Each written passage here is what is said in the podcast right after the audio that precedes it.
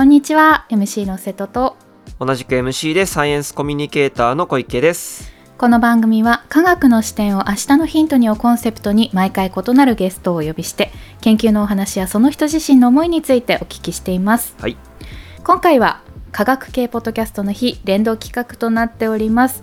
12月はコペテンナイトさんがホストで統一テーマがお金。お金。マニはい、ーですね、もう何につけても避けて通れないですよお金。うん、生活する上でね。そうですよ。欠かせませんね、まあ当然やっぱ科学とお金も関わりが深いというか。かかりますよねお金。そうですよ。でまあ僕は生物学ずっとやってたので、うん、そこでこう思い出す科学とお金の話っていうとヒトゲノム解読っていうテーマがあってあのヒトゲノムってあの人の遺伝情報のすべて、まあ、DNA に書かれてる情報のすべてをこう読もうっていううん。プロジェクトが、まあ、あったんですけど20年以上前ぐらいのプロジェクトだったんですけどそれの時は15年以上かけてはい。3000億円かけてやっと読めるっていう、えー。そういうプロジェクトだったんですよ。でその時はすごい。なんていうかまあ特定の一人のっていうよりかは、まあ、何人かのやつをこうミックスにして読んだみたいな感じらしいんですけどももうすごい年月労力 そしてお金がかかったわけなんですよ。い。やでもそこまでしてでも読みたいってことですよね。そうですね。もう国際的なプロジェクトだったわけですけど今まあそういうプロジェクトの成果とかがあって、まあ、技術とかノウハウがこう発展してきたのではい。今もうヒトゲノム読みたいです。僕の遺伝情報読みたいですってなった場合10万円出せばいけます。えー、多分お釣り返ってくるんじゃないかな。めっちゃお手頃に感じる。どんどんどんどんやっぱ技術が積み重なっていくと、うん。そのコストが下がっていってどんどん新しいことができるようになる、うんもうたくさん読んで比較するとかも今はできますしそれでその病気の原因遺伝子とかをこう探したりとかうん、うん、そういう研究が加速するっていうのはありますよね。科学が発展するといろんなことが手頃になるけどうん、発展するためには最初に結構なお金が必要っていう難しい。すごい。大事なことをおっしゃいますね。もうまさにその通りだと思います。もっとこれからいろんなことができるようになるために投資が必要っていうのは非常に重要ですね。はい。ということで今回お金なんですけれども僕たちサイエンスラバーはこれまでに公開したエピソードからですねお金に関するお話を2つ抜粋してお届けしていこうと思います、はい。え1つ目はお金に関する科学ということで、うん。えー会計学を研究している高田智美さんをお呼びした回から抜粋してお届けしようと思います。まあ会計学っていうのは言ってしまえばお金に関わることを研究する学問というか。まさに。そして2つ目は科学をするために必要なお金。まあさっき言ったような話かもしれないですね、うん。をご紹介しようと思います。弱いロボットと呼ばれるユニークなロボットをたくさん生み出している岡田道夫さんをお呼びした回からの紹介になります。何するにもお金が必要という話ですけれどじゃあそれが例えば少なかった場合はうん。どうすればいいだろうかみたいなお話になるのかなと思っています、はい。今回もぜひ最後までお楽しみください。それでは早速一つ目の会計学の研究をされている神戸大学の高田智美さんをお呼びした回からなんですけれども、はい。まあ、ここでは不正会計を防ぐにはというお話をうんされてるくだりからお聞きいただこうと思ってます。どうやったら不正を防げるんだろうって考えた時にうん、なんとなく私たちこう罰不正をした時の罰を重くしたりとか、まあそうですよね、うんペナルティ作るっていう感じですもうんんね。そんなこと考えますけど実際そうでもないのかもみたいなお話でしたね。そうでしたね。もうここからは早速そのエピソードを聞いていただいた方が早いと思いますんで、聞いていただきましょう。それではどうぞ。不正会計って多分ない方が明らかによくって、ただゼロにはおそらくならない。でも、なるべく少なくするためにはどうすればいいんだろうっていうふうに考えて、アメリカとかの方がまあよく研究はなされていて蓄積も多いんで、まあ、そういうのを見てると、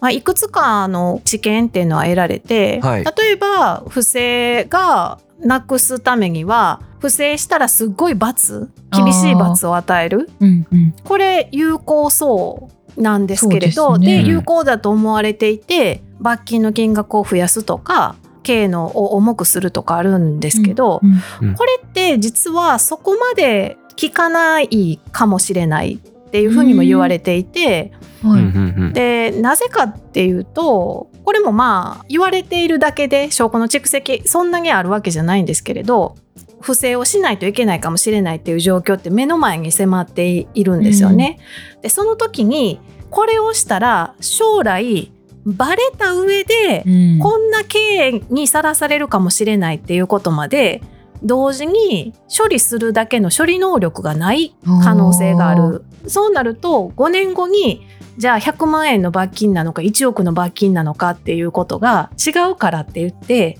影響はそれほど大きくない。ああそっか。それだけ差し迫ってることにそうそうそうそう。集中しちゃうんですね。うん、でしかもバレないかもしれないじゃないですか。うん確かに。確かに。なのでその罰を厳しくするっていうのも一定の成果はあったとしても完璧じゃない？でそうじゃない社会を実現するためにどうするんだろうって思ったらはいやっぱり不正をやりたくないような仕組みにするべきなんですよね。でそれをどうしたらいいんだろうなと思って結構しばらく何年間か考えてきている時に、仕掛け学って言われる学問とかうんナッジって言われるもの、まあ、ナッジは経済学の分野なんですけれどはいそこ活用うまくしていったらいいんじゃないかなっていうのを最近ちょっと思ってます。不正をしたくないようにするのと正しい財務報告をしたくなる仕組み？ななるほど。だうん。からポジティブな方向ってことですね。そうですそうです、うん。仕掛け学って有名な先生大阪大学おられるんですけど、はい。その先生がなされてるいろんな実験すごく面白くって例えばゴミ箱にねバスケットゴールをゴミ箱の上につけるんですよ、そうしたらみんなゴミそこに捨てたくなるじゃないですか。確かにでしかも入れてみたい。なるですよね、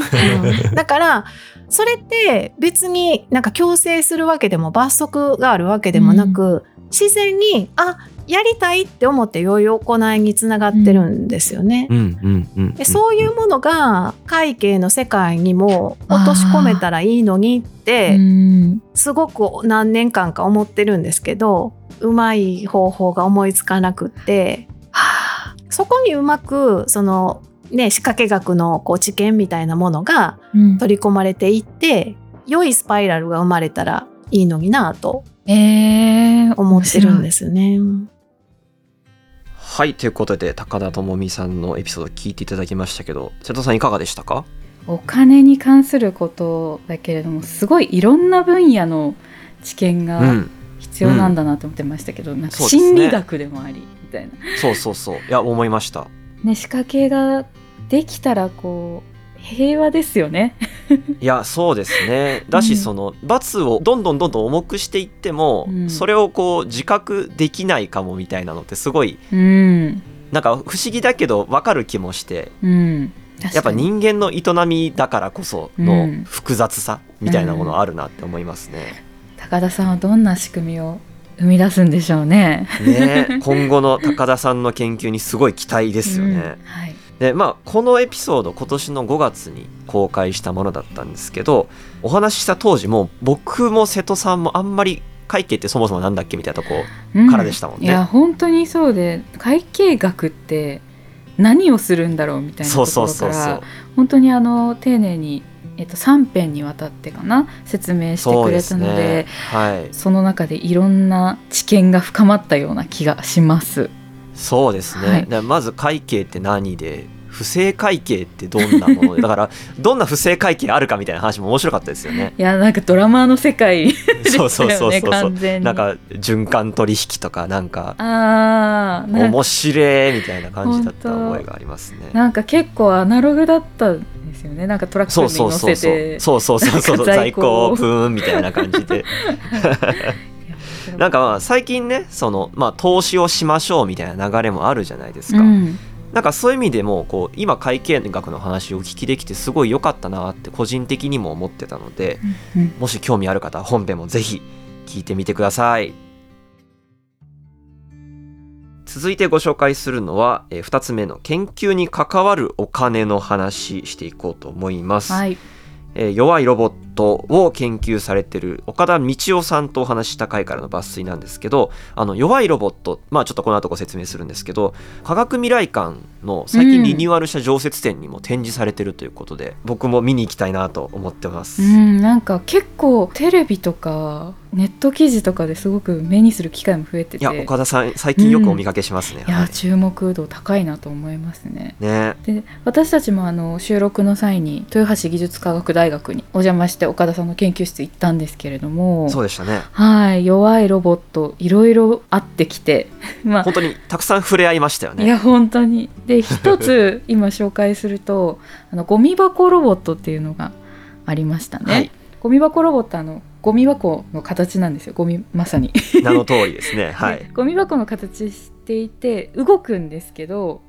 自分でゴミを拾うロボットではなくてそうそうそう。なんか いわゆるそのルンバみたいなお掃除ロボットじゃないんですよね。うんあのただ動く よたよたそうそうそう歩くそうそうそう。でゴミ見つけると近づいてきて困ったなーみたいな。そうそうそうそうそうそうそうそうそう動き可愛いんです拾えないゴミあるけど拾えないなみたいな感じなんですよね。それを見た人がゴミ箱ロボットにゴミを入れてあげるとお辞儀はい。してくれるみたいな、そうそうそうそうそうそうそう。なんとも心が温かくなる。ねめっちゃ可愛い。まあやっぱそのなんかああいうロボットがこうよたよた歩いてるとゴミ拾いたくなるっていうのがうん。なんか先ほど高田さんが話した仕掛け学にも近い気あそうですね。やっぱ行動を引き出すってすごい面白いなって思いますよね。はい。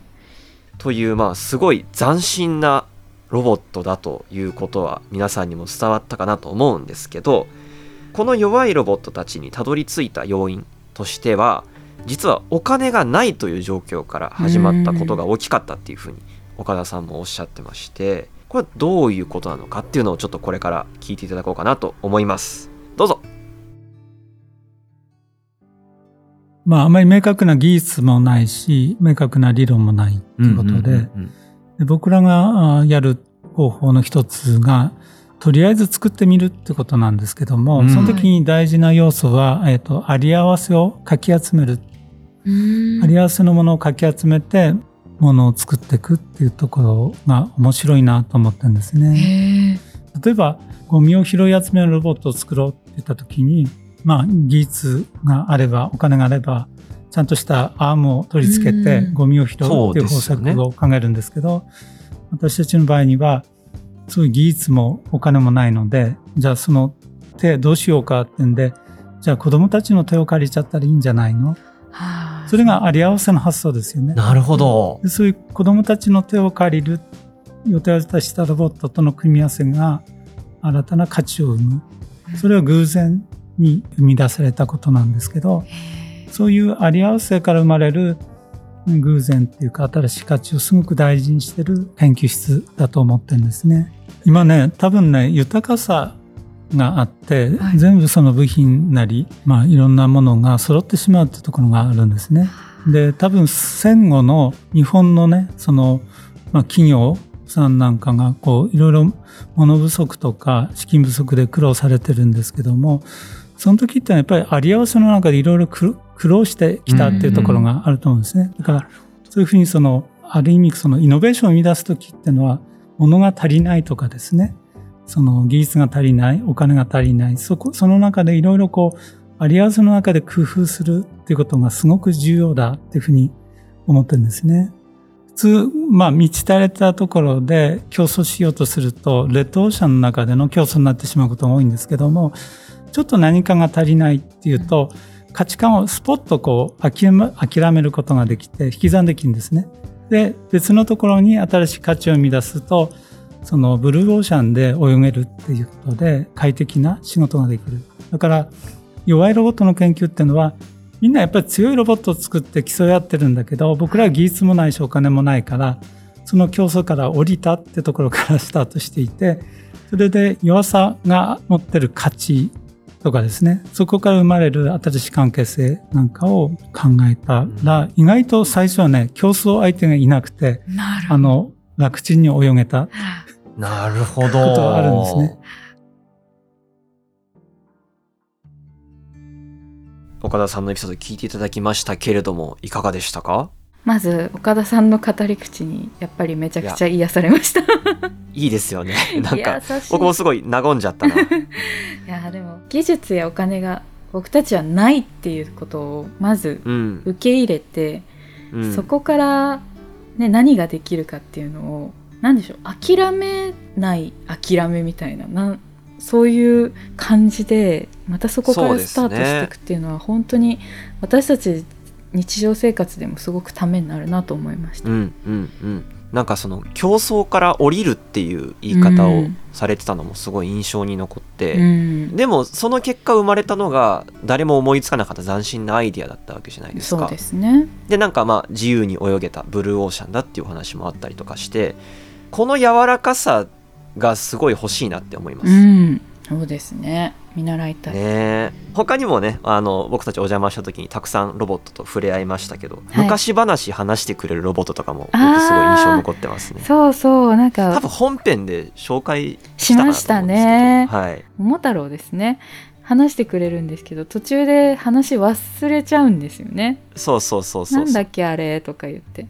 でそれを教えてあげると「ああそうだそうだ」って言って。なおもうコミュニケーションですよね。そうなんですよ、うん。ロボットにこう引き出されてるんですようんうんね、うん。あれすごい体験でしたね、優しい気持ちになれる。まあ実際にそのあの昔話のロボットとかと話してるくだりとか本編に入っていると思いますんでぜひそちらの方もチェックしてみてください。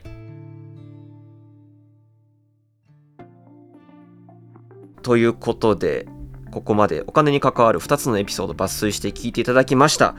えー今年最後の科学系ポッドキャストの日あでしたが、ね。また来年も引き続き参加できたら嬉しいなと思っておりますえー感想は「ハッシュタグ科学系ポッドキャストの日」そして「ハッシュタグサイラバラジオ」でお待ちしています。はいあとあの最近お便りフォームを開設しましたのでサイラバの X などからアクセスできますので番組に関するご意見ご感想質問などぜひぜひお寄せください。お待ちしております。そしてレギュラー会の方も引き続きどんどん更新していきますのでそちらもぜひよろしくお願いします。本日まではね東京外国語大学の中山俊秀さんをお呼びした回はい。更新しておりましたし、えー来週からのゲストなんですが工学博士号を持っているパティシエである小泉直也さんお呼びしております、お菓子作りも科学なんだっていうね。まさに。なんか